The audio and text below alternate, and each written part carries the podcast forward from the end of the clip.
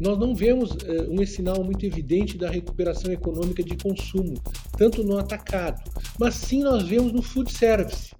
Food service, toda a parte de restaurantes, está funcionando muito bem. Nós temos perspectiva de crescimento da venda desse canal. Esse é um canal pequeno para nós, é um canal que é menos de 10% do nosso, do nosso portfólio comercial, mas é um canal que consegue, consegue precificar muito bem, porque ele consome carnes premium. Nossa ideia não é, é, construir novas plantas, é sim ter um investimento em CAPEX para que as nossas plantas possam ser mais produtivas, abater mais, desossar mais, nas plantas que nós já temos, né? e que tenham esse CAPEX também permitindo que ela, pela inovação, pela qualidade, pela qualidade das instalações e pelo investimento que recebem, estarem habilitadas a todos os mercados do mundo, sejam eles os mais exigentes que forem. Agora você vai também ter a oportunidade de entrar no site, você como consumidor fazer o pedido direto numa Dark Kit que vai estar ali, né? Onde você vai ter pontos de entrega e você vai receber a sua carne não vou dizer o número de horas, porque nós estamos trabalhando ainda nesse, nesse projeto, mas em poucas horas você vai ter a carne para você cozinhar, fazer o seu jantar, fazer seu almoço, fazer o seu, o seu churrasco de fim de semana. Né? Começa agora o podcast do Conexão CEO, o programa de entrevistas que traz as principais lideranças empresariais do Brasil para falar sobre negócios e nova economia. Olá, bem-vindo ao Conexão CEO ele tem quase 40 anos de experiência no mercado de carne bovina, com passagens por frigoríficos como JBS e Minerva. E desde 2018, comanda a operação sul-americana de outro grande nome do setor. Hoje eu converso com Miguel Goulart, CEO da Marfrig para a América do Sul. Miguel, muito obrigado pela sua presença. É um prazer ter você aqui no programa. Obrigado a você, Moacir. É um prazer para nós estar aqui participando do seu programa. Legal. Miguel, a, a Marfrig ela vem numa uma boa toada aí já, já nos últimos anos, né? De crescimento, de bom desempenho no mercado dos capitais, de, de capitais.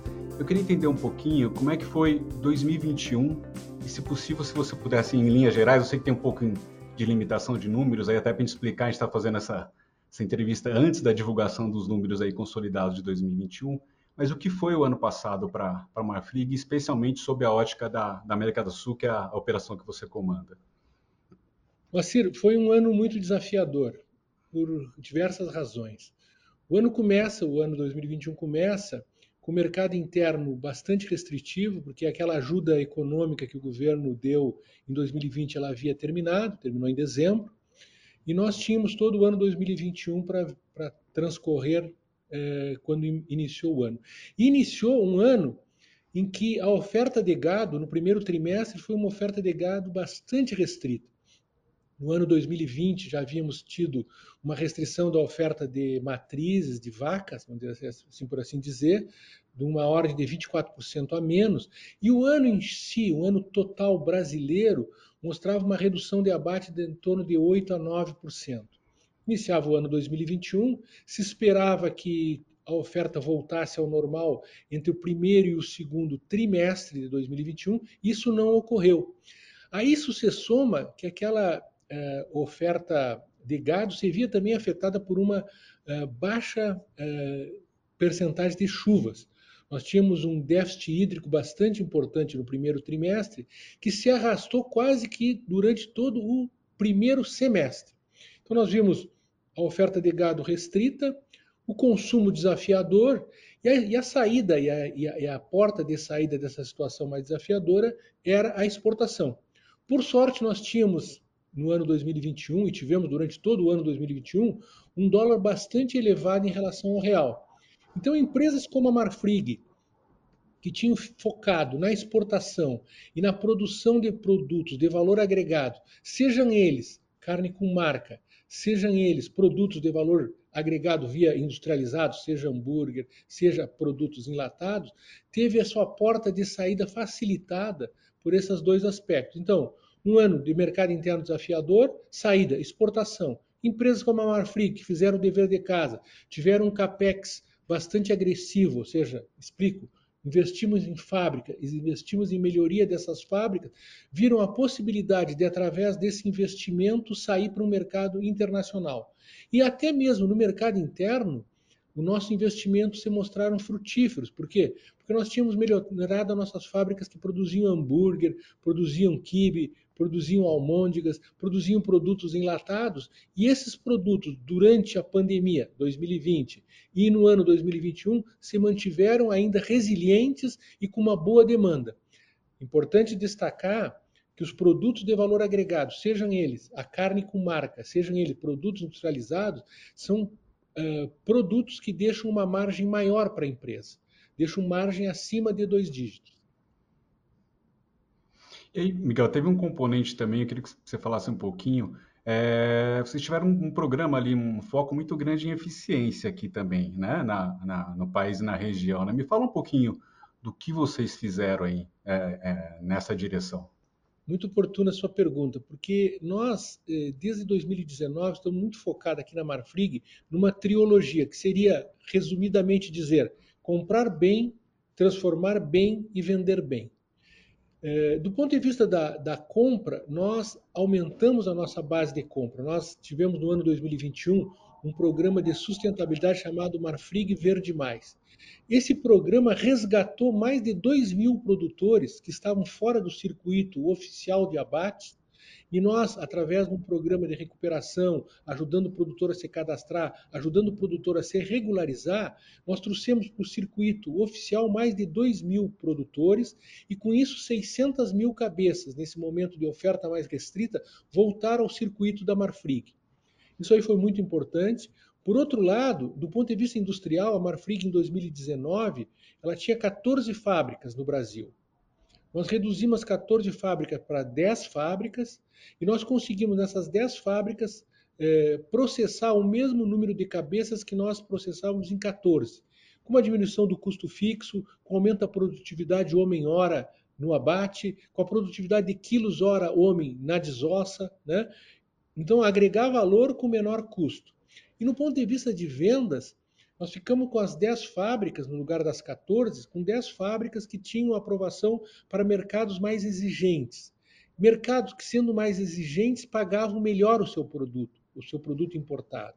Isso permite também a Marfrig manter e conservar suas margens. Então, foi um programa que nós desenvolvemos em 2019, ele se incrementou em 2020, 2021 e vai seguir no ano 2022 porque é um programa de melhora contínua, Moacir. Nós entendemos que sempre podemos fazer melhor. E nós também aqui temos é, vigente na Marfrig uma máxima que a gente preconiza e segue muito de perto, que é muitas vezes o benchmark de onde se faz melhor não está fora da Marfrig, está na própria Marfrig. Então nós olhamos a planta de Várzea Grande, ela é melhor em abate. O que, que ela tem de melhor? Que a planta, por exemplo, de Chupinguaia. Ah, ela tem um sistema de, de preparação da carcaça, de controle da produtividade melhor. Então, nós agarramos essa melhor prática de um lugar dentro da própria Marfrig e tentamos transferir para outros lugares na Marfrig. Isso também vale para a América do Sul, porque, por exemplo, no Uruguai, eh, o Uruguai tem uma larga tradição de produção de carne com qualidade. Então, o Uruguai tem determinadas práticas de produção e de preparação da carne, de produção de abate, é, que pode ser aplicado no Brasil. O que, que nós fizemos? Copiamos a prática uruguaia e aplicamos no Brasil. E, e vice-versa. Tem coisas que nós fizemos melhor aqui no Brasil, transfere para o Uruguai. Na Argentina, no Chile, nos Estados Unidos, a Marfrig é dona do controle, 82% do controle da National Beef nos Estados Unidos. Os Estados Unidos têm toda uma tradição de fazer uma produção em alta escala, com uma eficiência operacional muito grande e com baixo custo. Quais são as melhores práticas que se aplicam na National Beef? São a prática de abate, são a prática de desosso, são a prática de preparação. Transfere para o lugar onde a gente pode melhorar. Então, essa, essa, esse, esse contínua busca da melhora faz com que, ano a ano, nossa produção seja melhor, em termos de qualidade, seja mais eficiente em termos de produtividade e que tenha um custo mais barato. Isso, isso é uma perseguição constante, e para que isso aconteça, Moacir, a gente constantemente está medindo. Porque nós temos muito claro aqui que a gente só consegue melhorar aquilo que a gente consegue medir. E se a gente consegue medir, a gente consegue comparar. E se a gente consegue comparar, a gente consegue melhorar. Isso é a nossa prática diária. Nós temos toda uma série de KPIs, que são indicadores chaves. Nós estamos constantemente monitorando e comparando. Brasil, Argentina, Uruguai, Estados Unidos, localização A com localização B, geografia A com geografia B. Isso se mostra extremamente eficaz e eficiente. Ano a ano, a Marfrig vai capturando é, essas melhorias, essas eficiências incorporando o seu processo. Claro que cada vez, quanto mais a gente melhora, o índice a capturar diminui. Mas o que a gente já capturou se incorpora à nossa operação e ela passa a ser mais eficiente de uma forma mais perene. Agora, Miguel, olhando um pouco agora, um pouco não, totalmente, né, para 2022. Uh, primeiro em linhas gerais, para depois a gente explorar alguns aspectos, uh, mas primeiro ali sobre a ótica mais do mercado interno mesmo, né? A gente tem questão ali ainda de desemprego, de inflação, de perda de poder do consumo. Como é que, primeiro olhando o Brasil especificamente, a demanda interna, como é que você está olhando um pouquinho o cenário uh, para a Marfrig? Brasil e depois, se você quiser falar um pouquinho também em termos da região aí, sobre a perspectiva de demanda. Perfeito, Macir. O que, é que nós estamos vendo? Nós começamos o ano de uma forma um pouco diferente do 2021. Por quê? Porque a oferta de gado no Brasil esse ano, 2022, se apresenta mais abundante que o ano de 2021 e mesmo que o ano de 2020. Ou seja, um dos grandes desafios que a gente tem no Brasil é a capacidade ociosa estar preenchida com volume. Nós já temos, como boa notícia para o início de 2022, uma oferta de gado maior e com preço mais compatível. Se você comparar o preço do gado em dezembro de 2021 com o preço do gado agora em fevereiro de 2022, como nós estamos tendo essa conversa, você vai ver que o preço do gado se equacionou numa, num patamar mais razoável, né?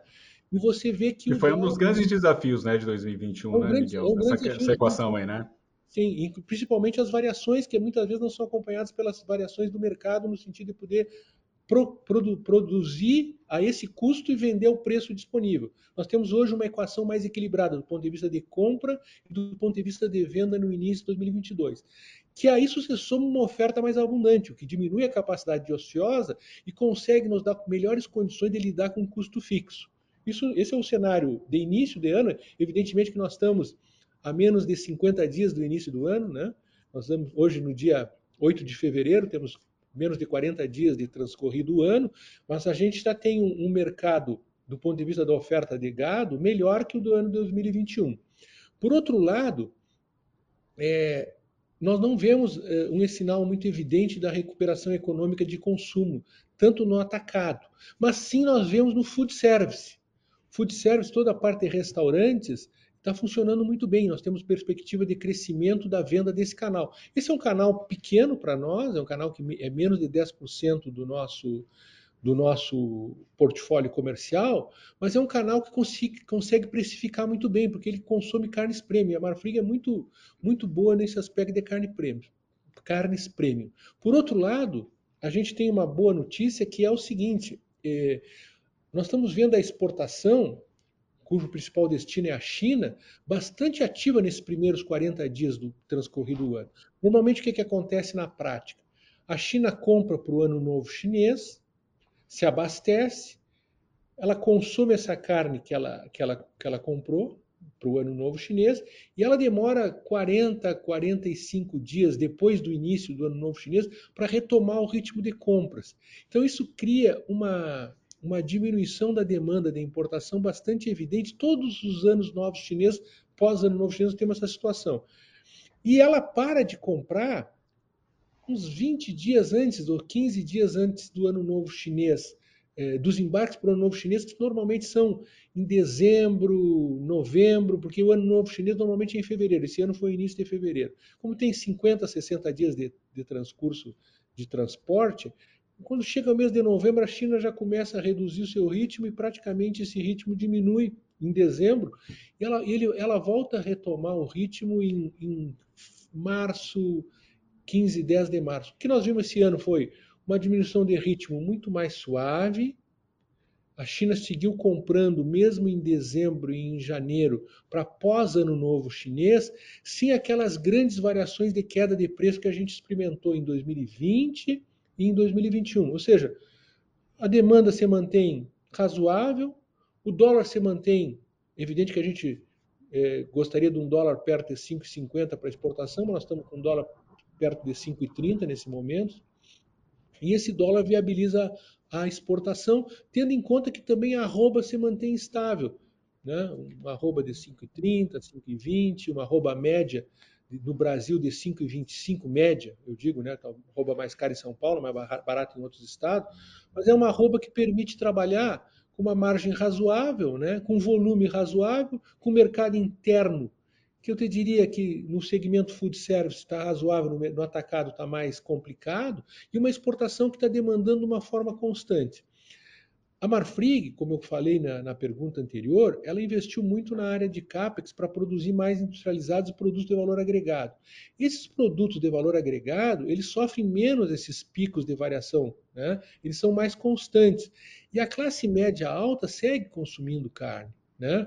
Então a gente consegue, produção de carne com marca, surfar nesse mercado de carne premium, que paga melhores preços e deixa melhores margens.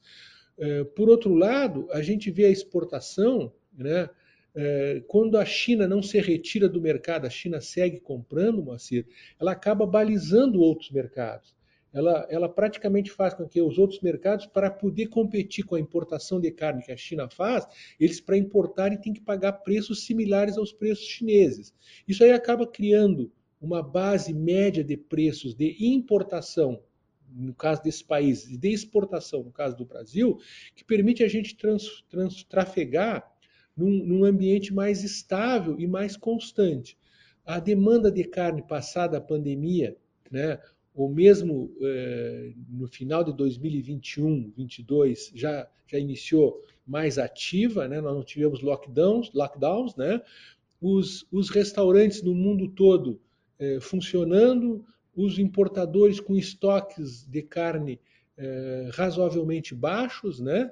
E a gente não inicia também 2022, que eu acho que é outra coisa importante de, de, de dizer. A gente terminou, eh, passou todo o ano 2021 e terminou o ano 2021 um pouco melhor do ponto de vista do desafio logístico, né? Aquela falta de containers, falta de navios, ao longo do segundo semestre de 2021 se regularizou, né? E a gente transita 2022 numa situação logística que ainda não é a ideal, ainda existe restrições logísticas, dificuldades logísticas, mas a gente já tem mais frequência de navios, mais disponibilidade de contêiner. Por outro lado, o Brasil, eu não falei na minha pergunta anterior, mas aproveito e complemento aqui na sua segunda pergunta, o Brasil teve uma dificuldade muito grande no, no último trimestre de 2021 com a, o deslistamento, o autodeslistamento que o Brasil fez para a China. Você imagina, 70% do que o Brasil produz, produz para o mercado interno, 30% produz para exportação. Dos 30% que o Brasil produz para exportação, 70% é China. É China. E ficou fora do mercado novembro, outubro, novembro e dezembro. Do dia 13 Opa, de outubro. Metade de dezembro ali, né? Mais ou menos, né? É, é, mas na verdade você voltou no final de dezembro, deu 101 dias de, de autodeslistamento. E, e o que, que acontece? É, dessa forma, você deve reorganizar as fábricas, reorganizar a sua compra de gado. A China só importa gado com idade inferior a 30 meses. Então você tem que reorganizar sua compra, você tem que reorganizar sua carteira comercial. Você, quando, quando o Brasil se autodeslistou, você tinha uma carteira comercial que estava vigente. Essa carteira comercial tinha um preço diferente do preço praticado no mercado naquele momento. Então, todo esse ajuste, havia muitos containers que tinham viajado antes da restrição do autodeslistamento, você teve que negociar o recebimento desse container. Por sorte, o Ministério da Agricultura fez um trabalho fantástico. Os clientes brasileiros puderam receber essa carne que tinha sido produzida antes do embargo, ou do embargo não é o termo correto, antes, antes do autodeslistamento, né? Então a gente teve que re, re, readequar, reequacionar todo essa, esse desafio. Então é evidente a gente inicia 2022 sem subestimar o desafio do mercado interno, como você falou, restritivo, com uma taxa de desemprego elevada, mas a gente tem que ser é, otimista e a gente tem que trabalhar melhor o que está na nossa mão. O que está na nossa mão?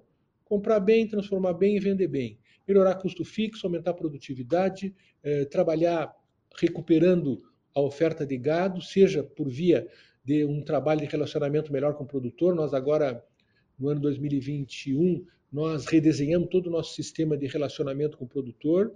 É, a gente tem aqui na Marfrig muito claramente a, ideia, e mais que a ideia, a convicção, né, que o negócio pode ser bom para o produtor e pode ser bom para a indústria. Necessariamente, uma máxima que muitos usam de que para o negócio ser bom para a indústria, o produtor tem que perder e vice-versa. Aqui na Marfrig não é realidade. Aqui nós trabalhamos com o produtor como um parceiro importante. A gente está com todo um programa de relacionamento para o ano 2022, 2022 que nós estamos muito esperançosos, estamos colocando em prática. Né? O programa Verde Mais é um programa que responde a uma prática ESG de uma empresa de alto nível como a Marfrig, mas mais que isso, né, é um compromisso da Marfrig não só com a sociedade, né, mas também com o produtor, porque ajuda o produtor a vir para um sistema onde ele pode ter melhor remuneração para o seu produto, ele pode cumprir com a lei, entende? Ele não precisa estar à margem dessa lei, né?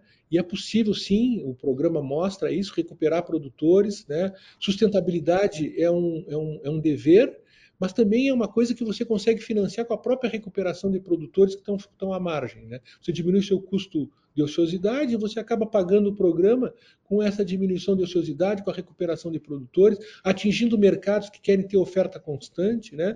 E eu acho que o Brasil, no caso, está muito bem, e a Marfrig é uma empresa que realmente ela, ela investe em CAPEX. Né? A parte de industrializado, nós tivemos também a felicidade, o nosso controlador e o conselho, há alguns anos atrás, tomar a decisão de investir em produtos de valor agregado industrializado. Durante a pandemia, o hambúrguer foi o carro-chefe dos pedidos de delivery, né? Você ou pedia hambúrguer ou pedia pizza, era o maior pedido do iFood e de outros aplicativos, né? E você vê, você vê esse produto que se incorporou à rotina familiar, né? Esse produto hoje faz parte do, do, do, dos pedidos, passou a pandemia, você segue indo a uma hamburgueria, mas você segue pedindo hambúrguer em casa. Por outro lado, também uma coisa importante de, de, de dizer, né, é que a, a gente vê que esse hábito de cozinhar em casa veio para ficar, né? E para cozinhar em casa você quer ter a melhor carne, você quer, quer ter uma carne gourmet. Todos nós viramos chefs, né? Eh, de cozinha para cozinhar para nossa família em casa, virou um evento familiar. O brasileiro voltou a fazer e cozinhar em casa, né? Muita gente aprendeu a cozinhar, muita gente se dedica a cozinhar, né? E isso aí tem que ter carne premium, tem que ter carne de qualidade. E aí nós temos que ter marfrig. Você olha aqui nas minhas costas a imagem, aí nós temos todo esse, hum ranking de marcas que nós trabalhamos, né? Que nós cuidamos muito dessas marcas, dos produtos que integram essas marcas, né? E a gente está seguro que o ano 2022 deve ser melhor, vai funcionar a exportação, o dólar vai ser competitivo, né? Nós devemos ter uma empresa que vai ter uma oferta melhor, um custo fixo menor. Eu não estou dando guidance, simplesmente a nossa expectativa é o que indicam os nossos estudos, né? E a gente vai trabalhar para que isso se transforme e, e, e realmente seja realidade. Miguel, como isso se reflete, por exemplo, se a gente pensar em termos de, de mapa de, de, produção de vocês aqui na região, né? Como isso se reflete, por exemplo, na, se eu não me engano, foi em dezembro, vocês anunciaram mais uma planta em Mineiros, né? Habilitada para exportar para os Estados Unidos. Eu queria entender um pouquinho nessa frente de exportação e pensando no mapa de operações em fábricas habilitadas, o que, que tem de novidade? Como é que, se isso é uma das prioridades para 2022 também, e entender destinos também. É, é, é prioridade a China, é diversificar um pouco mais, Estados Unidos, equilibrar um pouco mais essa balança. O que, que é possível falar em termos de, de, de, exportação aí, que tem de novidades em termos de produção? Primeiro eu vou te traçar um mapa do que é a Marfrig na América do Sul. A Marfrig tem 10 plantas no Brasil, tem quatro plantas no Uruguai e tem duas plantas na Argentina. Né? E tem uma planta de cordeiros no Chile. Então, das 10 plantas brasileiras, a Marfrig ela tem sete habilitados para a China. Faltam três habilitar para a China, que estão na lista de espera, essa que a China está analisando, documentação e papéis. A Marfrig é a maior exportadora para a China da América do Sul. Nós temos 13 plantas habilitadas. Temos sete no Brasil, quatro no Uruguai, duas na Argentina e a planta chilena também é habilitada para cordeiro. Temos 13 plantas. Então, a China importou ano passado, Moacir, 2 milhões e 300 mil toneladas de carne. Né? Isso aí são é, uma importação que há seis anos atrás era 600 mil toneladas. Né? Agora são 2 milhões e 323 mil toneladas. Dessa importação total da China no mundo todo, a Marfrig exportou quase 280 mil toneladas. 12% de tudo, toda a carne bovina que a China importou do mundo, a Marfrig entregou através da plataforma do Uruguai, da Argentina e do Brasil. A expectativa que nós temos em termos de habilitação, realmente é, é, é um é destino mais importante do Brasil hoje, é habilitar essas três plantas que faltam habilitar para a China. Né? Nós temos trabalhado, investindo nessas plantas, melhorando a parte de instalações, toda a parte de procedimentos é muito bem controlada aqui, nós cuidamos muito. Né? a expectativa realmente é de que essas três plantas que faltam habilitar, a gente habilite para a China ainda durante 2022. Evidentemente, a gente respeita e espera a decisão das autoridades sanitárias chinesas e o trabalho que o Ministério da Agricultura brasileiro vem muito bem desempenhando. É, na Argentina, nós temos as duas plantas habilitadas para a China. No Uruguai, nós temos as quatro plantas habilitadas para a China. E a Marfrig, como toda, ela atinge mais de 140 mercados de destino. Né? Evidentemente que o maior mercado, tanto no Uruguai, na Argentina, no Brasil, é, é a China. Em, todos, em todo o mundo de, da América do Sul de, de, exportação de carne, exceto o Paraguai, que não tem habilitação com a China porque priorizou a relação com Taiwan, todos os países que têm habilitação para a China, a China domina, domina o comércio. A China é 80% ou 60% do que o país exporta. Né? No caso do Uruguai é mais de, mais de 80%, no caso da Argentina é mais de 80%, né? mesmo com as restrições de exportação que a Argentina tem. E no caso do Brasil, é 60% que o Brasil exporta, 60%, 70% que o Brasil exporta, e não é mais por causa que tem uma restrição do número de plantas habilitadas. A expectativa é que essas. Tem uma lista agora que está sob análise da, das autoridades chinesas de oito plantas, depois tem uma lista mais de 22 plantas e outra lista de 28 plantas. Então, ao longo do, do ano, de acordo com a sua com, a, sua, com o seu entendimento, com o trabalho que eles estão realizando, a China vai, vai se pronunciar sobre essas habilitações. Sobre a habilitação americana, nós tivemos recentemente essa pergunta sua, a fábrica de mineiros foi habilitada para os Estados Unidos. Os Estados Unidos têm um desafio extra. O Brasil não tem cota para exportar para os Estados Unidos. O Brasil exporta na cota de terceiros países, é uma cota de 67 mil toneladas anuais. Essa cota de 67 mil toneladas anuais, ela normalmente é, é first arrive, first take, ou seja, o primeiro que chega é o primeiro que pega. Essa cota termina agora no mês de fevereiro, início de março, o Brasil cumpre essa cota de terceiros países. O Uruguai tem uma cota de 20 mil toneladas, a Argentina tem uma cota de 20 mil toneladas, o Brasil usa a cota de terceiros países, fica nessa cota comum, o que até não é muito ruim para o Brasil nesse momento, porque se o Brasil tivesse que receber cota, talvez recebesse uma cota de 20 mil toneladas, como tem o Uruguai e a Argentina, e não pudesse trafegar com seu produto sobre essa cota de 67 mil toneladas, que é praticamente usada quase que totalmente pelo Brasil.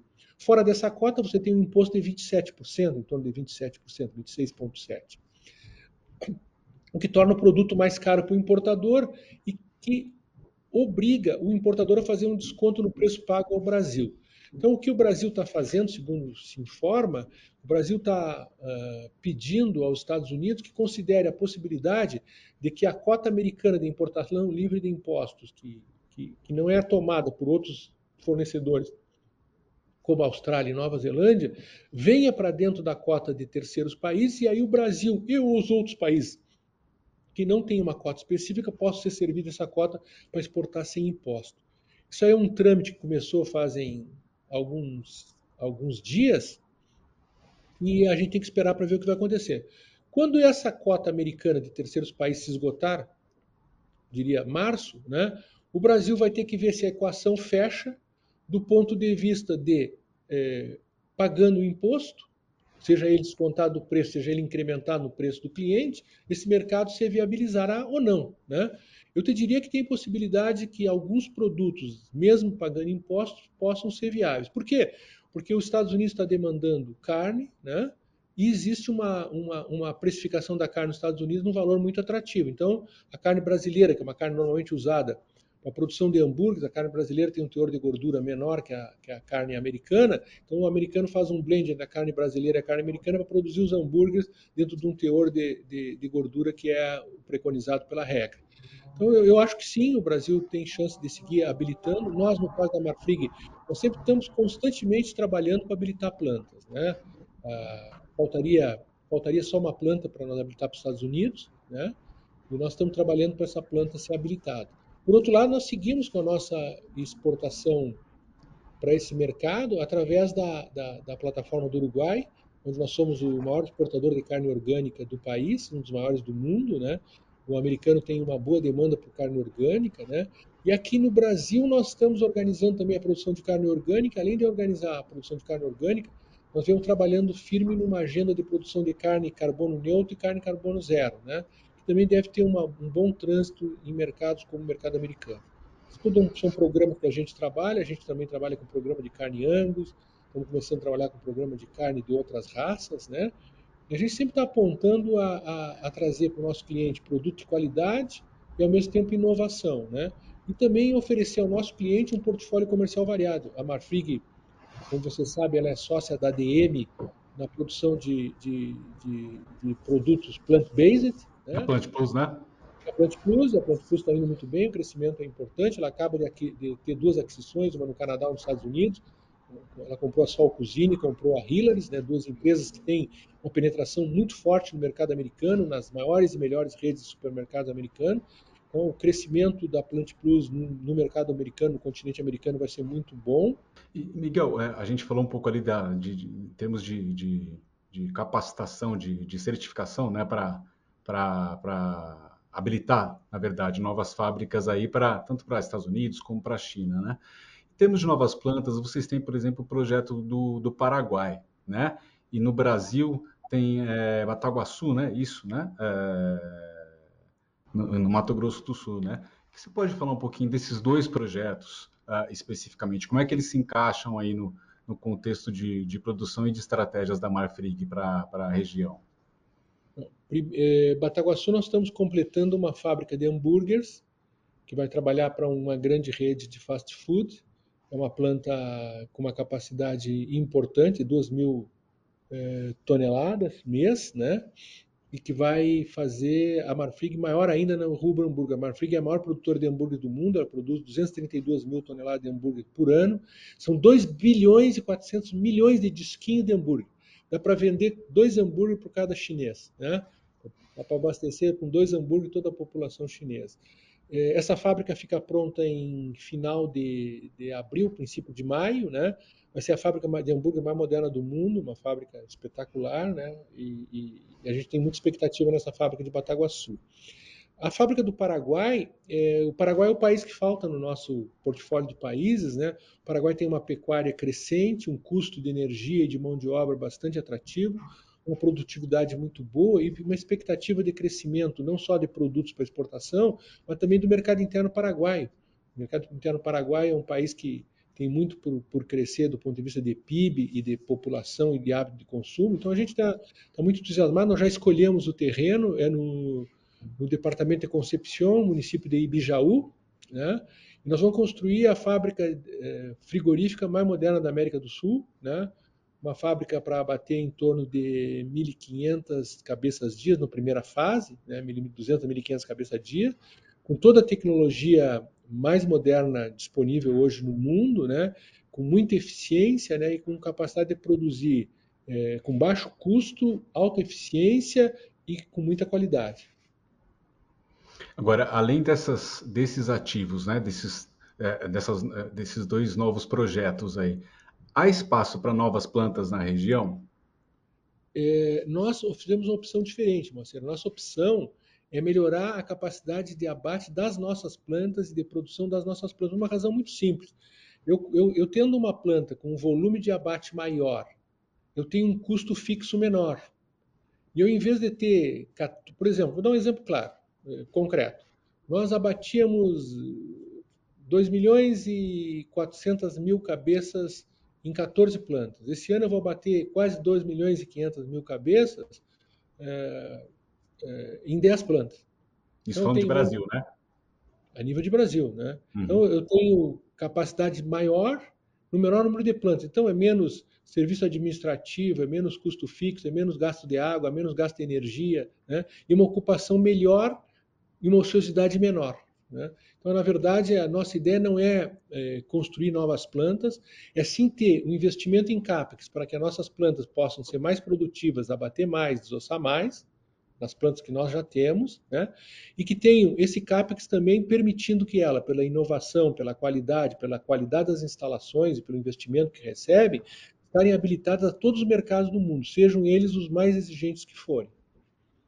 Agora, nesse radar, tem algum, algum projeto, mais de um projeto aí, é, em termos de próximos passos, próximos investimentos, né? Dentro dessa linha de, de aprimorar essa, essa, essas plantas que você já tem, que você possa destacar, Miguel? Sim, nós estamos com um projeto muito importante no Uruguai, nós estamos eh, aumentando a nossa capacidade de abate no Uruguai e melhorando a qualidade das nossas fábricas no Uruguai. Eh, nós somos a maior empresa privada do Uruguai, então temos uma, um, um CAPEX importante lá, ela vai crescer bastante. Nós vamos ter um crescimento de mais de 20% na nossa capacidade no Uruguai. E mesmo na Argentina, com todas as restrições de, de exportação que esse país está experimentando nesse momento, nós confiamos que no médio e longo prazo o negócio da Argentina vai ser um negócio muito importante, então nós também estamos fazendo investimento para melhorar nossas fábricas, aumentar a capacidade dessas fábricas e a produtividade delas. Em termos de, de novas linhas, você comentou bastante, falou bastante de industrializados, né? O que, que tem de novidade nesse segmento? É, nós temos a parte plant-based, que nós estamos produzindo quibe, almôndega, hambúrgueres e tem uma série de outros produtos. E quanto ao, ao, ao, ao aos produtos da Marfrig, nós estamos com uma política uh, muito boa, eu diria bastante agressiva de crescimento toda a área de delivery, né? Tudo o e-commerce eh, veio para ficar. Nós estamos lançando um novo site da Marfrig agora em março. Você vai poder, além dos canais B2B, B2C, nós vamos ter o site funcionando com, com sistema de, de, de cozinhas e de, e de, e de, e de, e de pontos de entrega ao longo mas isso, isso di, diretamente da, da, da Marfrig? Explica um pouquinho é, melhor esse, esse, é, esse nós projeto. Temos, nós, nós, temos hoje um aplicativo no celular. Você entra no aplicativo e você pode pedir carne em alguma dessas é, comércios que trabalham comprando B2B da Marfrig. Isso é uma forma. Agora você vai também ter a oportunidade de entrar no site, você como consumidor fazer o pedido direto numa Dark Kitchen que vai estar ali, né? onde você vai ter pontos de entrega e você vai receber a sua carne em, eu não vou dizer o número de horas porque nós estamos trabalhando ainda nesse nesse projeto, mas em poucas horas você vai ter a carne para você cozinhar, fazer o seu jantar, fazer seu almoço, fazer o seu, o seu churrasco de fim de semana. Né? Então, isso começa quando e por, por quais praças, o Miguel? de uma forma mais incipiente, isso agora vai tomar mais corpo e forma. Cresceu muitíssimo ano passado com a pandemia, né?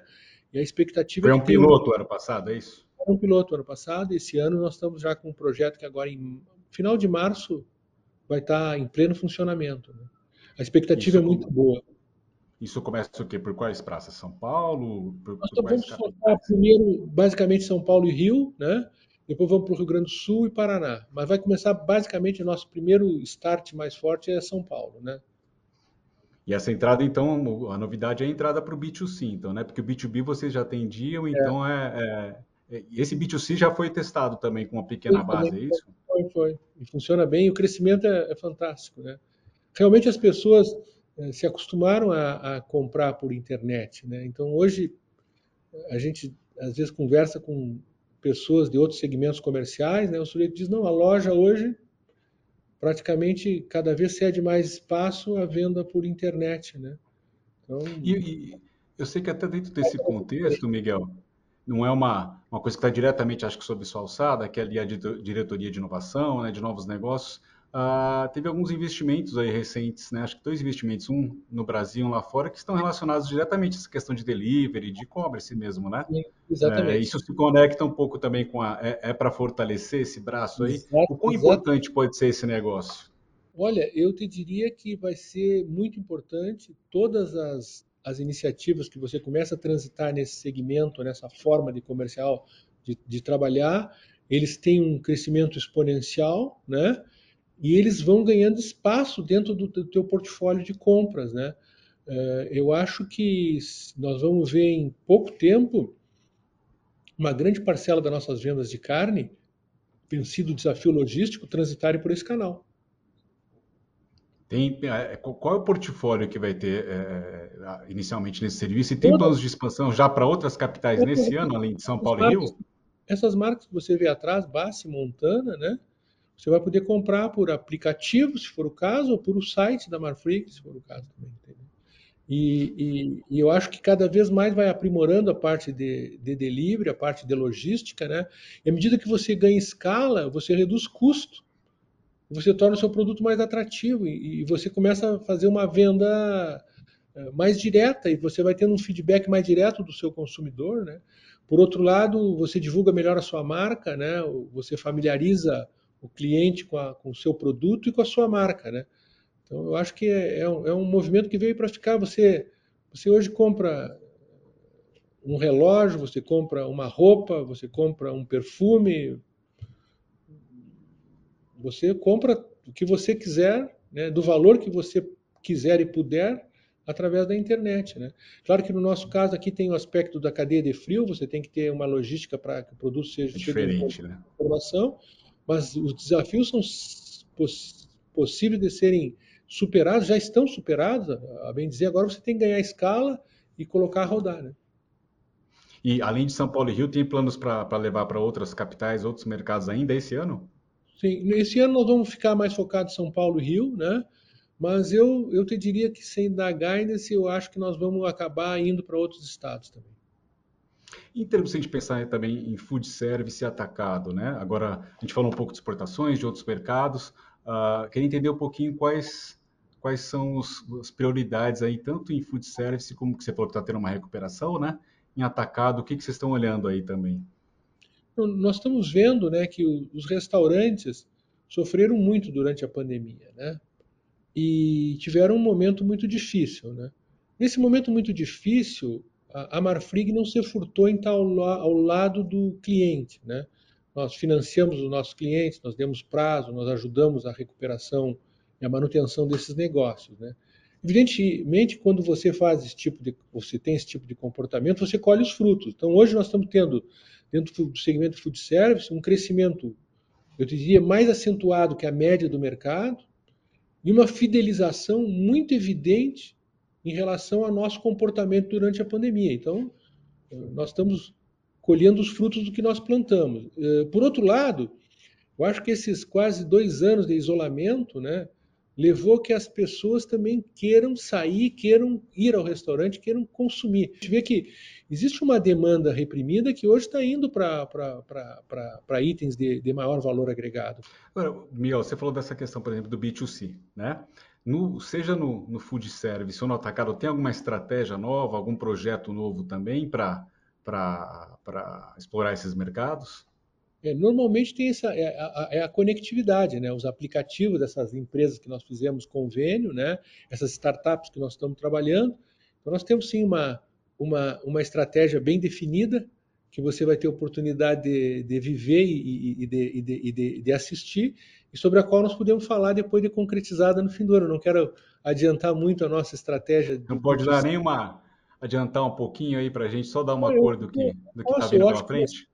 Não, eu acho que vai ser crescente, acho que vai ser, vai ser muito inovadora, né? E eu acho que tem boas perspectivas para o ano 2022 e em adiante, né?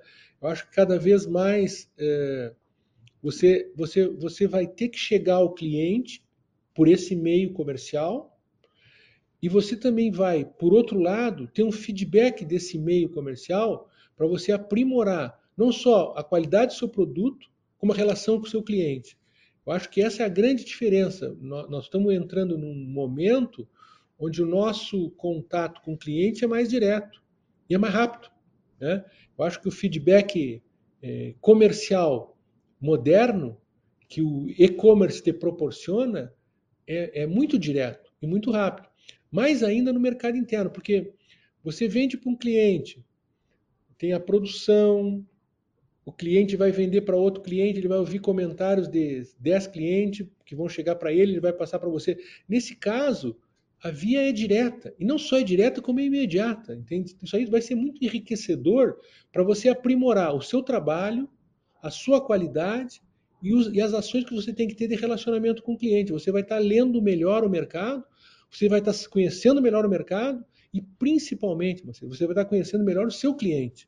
E vai poder dar uma resposta mais eficiente e mais eficaz ao seu cliente também, em todos os aspectos. Sem, ter, sem intermediários ali, né? É, de uma forma é mais... transparente porque você também fica mais exposto, né? Porque você hoje tem um feedback ali, os comentários sobre o produto, sobre o seu site, são de público conhecimento. Então é ótimo, né? Porque quem faz as coisas bem feitas não tem medo de feedback, quem faz as coisas de forma clara não tem medo de transparência. Né? Então nós estamos muito entusiasmados com essa nova etapa. Agora, nesse cardápio todo que a gente falou aqui, Miguel, é inevitável falar de um assunto. Eu sei que, que, que tem, tem limitações, mas é, é inevitável. Eu tenho que te perguntar Como é que essa questão dessa participação na BRF, que a Marfrig vem, vem, vem adquirindo, uh, eu sei que é uma questão mais ampla também, que, que, que vai além só do seu escopo, mas queria ter um pouquinho aí, inevitável de perguntar isso. Como é que isso, isso se encaixa aí, né? Porque a Marfrig já deixou claro que isso é uma, é, é, é uma participação ali passiva, né? Que ela não pretende ampliar, mas assim, isso desperta uma série de especulações do mercado. Eu queria não, não queria deixar passar a oportunidade de perguntar isso para você. Eu vou usar a tua, a tua pergunta para dar a tua resposta. O que você falou é isso, isso que existe da Marfrig. Marfrig é uma investidora passiva, uma excelente empresa que é a BRF, né? Isso é o que existe no momento e não existe mudança nenhuma e eu não tenho comentários para fazer sobre isso. Não, não, entendo. E aí queria também sair um pouco agora só de, de, de setor, de Marfrig e falar um pouquinho de você é, é, Miguel. Uh, você é veterinário de formação, é isso? Sim, é, fui veterinário de formação. Foi, não é, né? Você não, você não deixou de ser, né, Miguel? O diploma é vigente. Talvez eu não encontre o diploma, mas ele existe.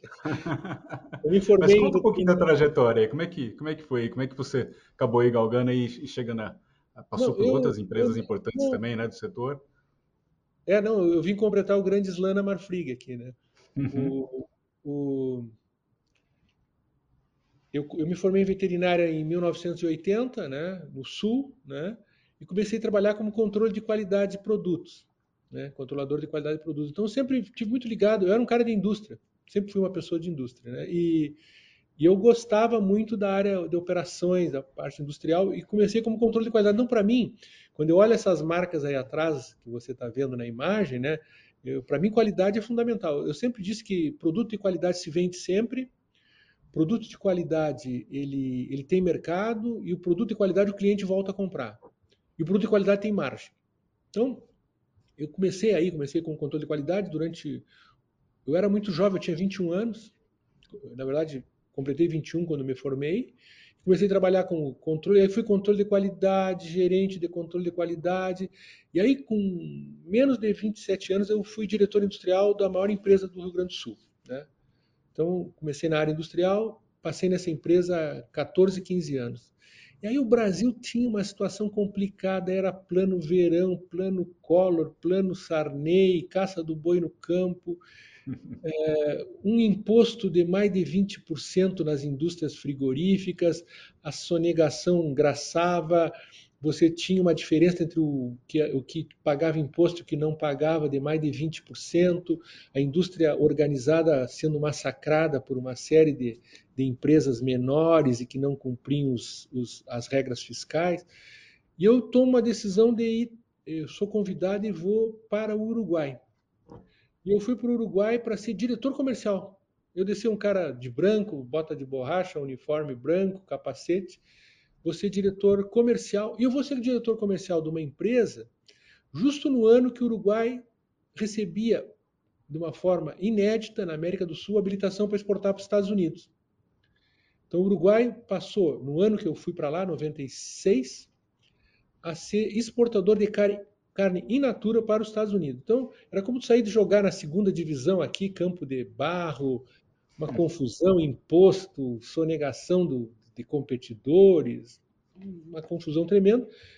Eu, eu saio da área industrial e, e, e vou para a área comercial. Com todas as dúvidas de mudar de país, porque o Uruguai era exportador de mão de obra, e eu fui um brasileiro que fui para o Uruguai, e um sujeito de indústria se trabalhar de comercial. Né? Eu perguntei até para pra, as pessoas que me convidaram para trabalhar, os controladores da empresa, né? por que, que eles queriam uma pessoa da indústria? Né? Eles diziam, nós queremos que, alguém que saiba o que está vendendo. Essa foi a explicação. Hum, faz sentido. Então, eu fui, fiquei como diretor comercial um ano, um ano e meio, aí passei a ser diretor geral dessa empresa. Trabalhei vários anos e essa empresa foi vendida para um grupo brasileiro. E aí passei a ser sócio do dono, né? E presidente dessa empresa. Fiquei sócio e presidente dessa empresa durante mais sete, oito anos. E aí essa empresa foi vendida para uma empresa brasileira né? E essa empresa brasileira me convidou para vir para o Brasil para ser vice-presidente comercial. Eu fui, fiquei dois anos nessa empresa, depois passei para outra, onde fui três anos é, CEO para o Mercosul. E aí eu resolvi encerrar minha, minha trajetória no mundo da carne e, e voltei para o Uruguai para um projeto de uma fábrica de cimento que eu voltava a, a fazer, a ser sócio do, do meu primeiro sócio no, no frigorífico uruguaio. E mas eu sempre tinha a Marfrig no meu radar, eu sempre olhava para a Marfrig e, e, eu via, que interessante essa empresa, porque é uma empresa que é, pessoas gostam de trabalhar lá, os clientes gostam dela, os produtores gostam dela. É uma empresa interessante. E eu tinha excelente relação com o controlador. Embora eu nunca tivesse trabalhado com ele, sempre tive, tive com, competindo com ele em diferentes empresas, eu tinha muito respeito e admiração pelo controlador da Marfrig. E ele me convidou para passar um tempo aqui, eu hum, chegamos a um acordo eu vim para Marfrig, né? É, para ficar um tempo e eu acabei é, equacionando meu negócio no Uruguai. Hoje eu tenho essa participação do, na fábrica de cimento lá, mas eu não sou executivo é, operacional, né? E eu pude ficar na Marfrig e completar, né? Esse ciclo é, de 42 anos, né? numa empresa que eu sempre tive muito respeito e admiração e onde eu tenho hoje o prazer de ter de desenvolver a minha função como CEO da América do Sul, com uma equipe que eu acho muito diferenciada, né, numa empresa que realmente está num momento muito bom e com uma perspectiva de crescimento e de, e de, e de avanço muito, muito interessante. Né? É o, é o grande slam que você falou, né? achei interessante, é. citou.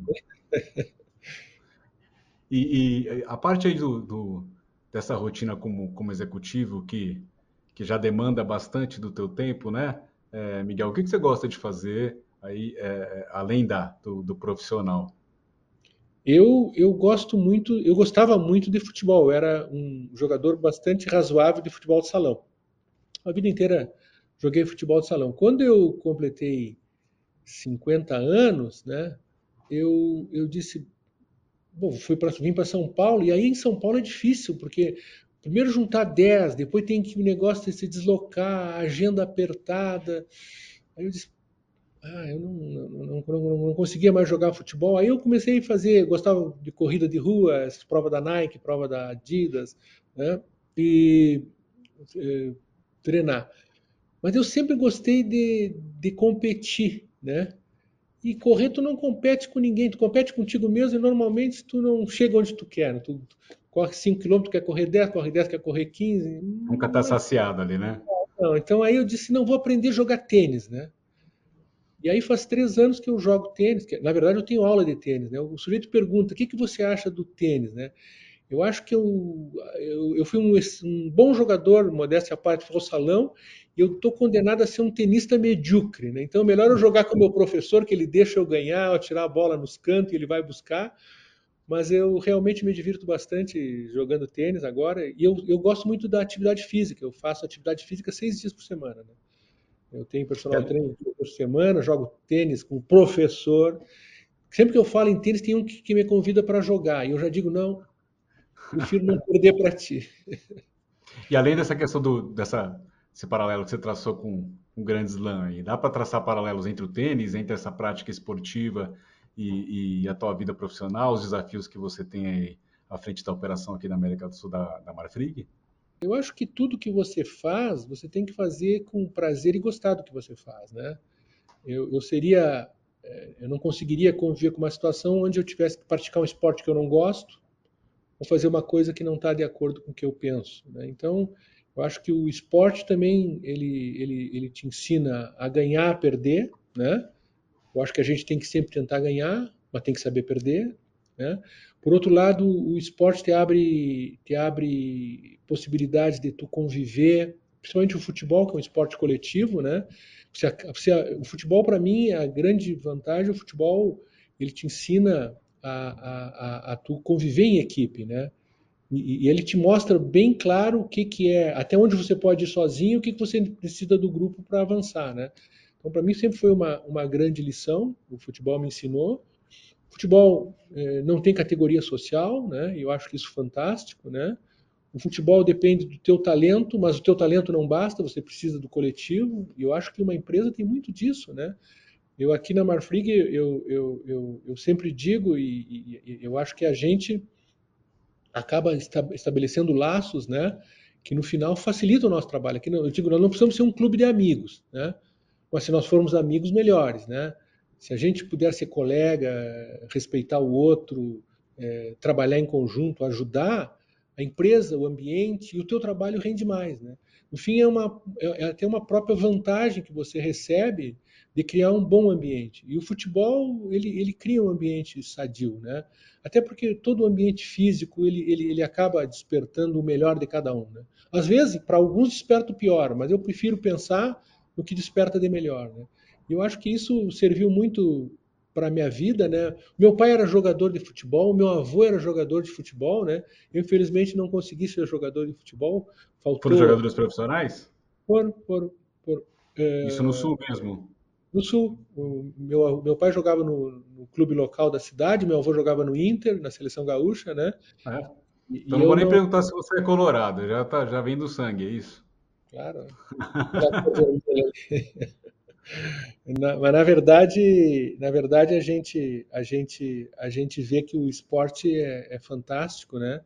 E, e acaba unindo e, e, a gente pode ter adversário, mas não pode ter inimigos, né? Então acho que também é outra lição que a gente aprende, né? E a partida termina quando acaba, né? Não tem esse negócio de levar mágoa. E sempre é um desafio, né? Porque se você perde hoje, você tem que ganhar amanhã. Se você não saiu bem hoje, tem que sair bem amanhã, né? Então acaba também. Vira a página, né? É, vira a página, mas, mas, aprende a lição, né? É, eu acho que isso é, é, é, muito importante. E eu também gosto muito, eu tenho como hobby automobilismo, eu gosto muito de automóvel também, então é, gosto de Fórmula 1, gosto de carro, né? Sou casado com uma uruguaia, tenho duas filhas, né? É, uma mora comigo, outra mora no sul, né? E a, a gente, a gente tem, eu tenho a minha família da minha mãe é, no Uruguai, a família da minha esposa é, a família da minha mãe no sul do Brasil, a família da minha esposa no Uruguai, né?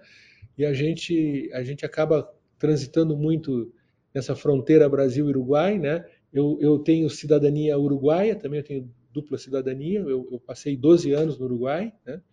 Então, realmente para mim o Uruguai é, é minha segunda pátria. Então, me sinto também uruguaio, me sinto brasileiro, me sinto paulista agora, porque eu adoro São Paulo, né? Pergunta diz, uhum. mas você gosta de São Paulo? Eu acho fantástico São Paulo, né? Então, me sinto bem.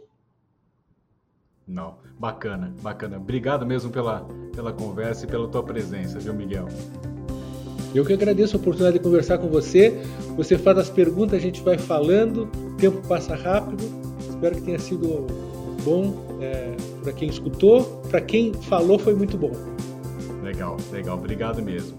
Esse foi o Conexão CEO. Assine o nosso podcast, se inscreva no nosso canal no YouTube, Neofeed Brasil e na nossa newsletter no site www.neofeed.com.br para receber notícias em seu e-mail.